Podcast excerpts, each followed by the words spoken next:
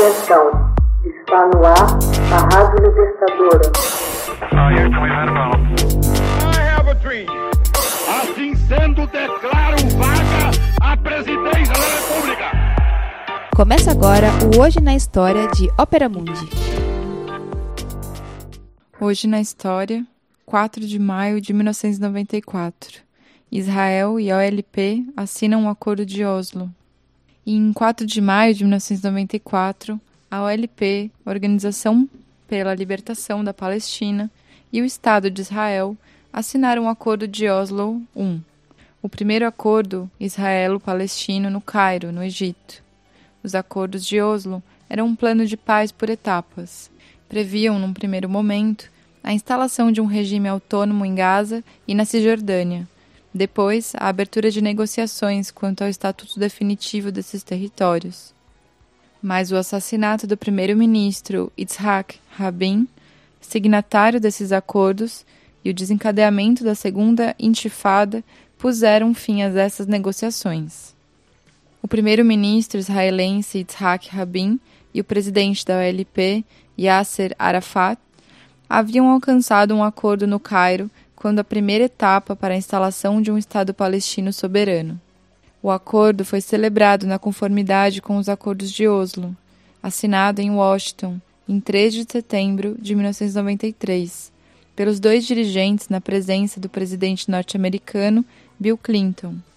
Era o primeiro acordo direto, olho no olho, entre Israel e os palestinos, reconhecendo simultaneamente o direito de Israel à existência e a segurança e o direito dos palestinos e se constituírem em Estado soberano. Foi também montado um plano para garantir futuras relações entre as duas partes. O Acordo Gaza-Jericó, assinado nesse dia na história, tratou de quatro questões centrais: ajuste de segurança, assuntos civis, temas legais e relações econômicas. Incluía uma retirada do exército de Israel de cerca de 60% da faixa de Gaza, excluindo-se os assentamentos judaicos e seus arredores e a cidade de Jericó, na Cisjordânia, terra capturada pelos israelenses por ocasião da Guerra dos Seis Dias de 1967.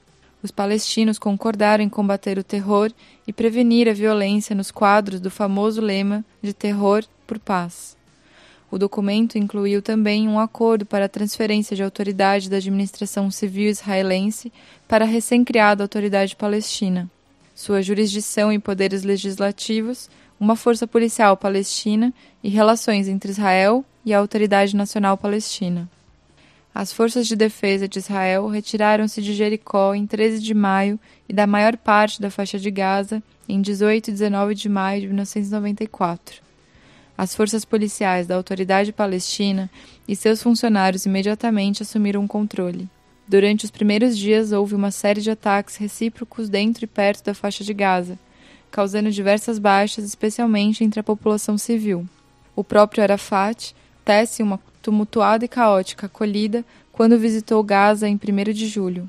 Assim que o tempo foi passando, a agenda estipulada das negociações não foi cumprida. A retirada das tropas de Israel foi retardada e novas negociações tiveram de ser entabuladas. A crítica da oposição de direita a Rabin afirmam que o lema Terra por Paz tinha virado, na realidade, terra por nada. Os passos em direção às relações pacíficas entre Israel e os palestinos se esboroaram quando Rabin foi assassinado em Tel Aviv por um extremista de direita.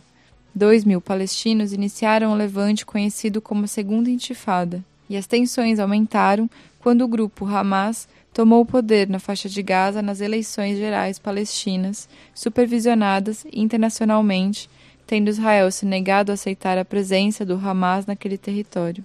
Hoje na história, texto original de Max Altman, organização Haroldo Cerávolo, gravação Michele Coelho, edição Laila Manoeli. Você já fez uma assinatura solidária de Opera Mundi? Com 70 centavos por dia, você ajuda a imprensa independente e combativa. Acesse www.operamundi.com.br/apoio.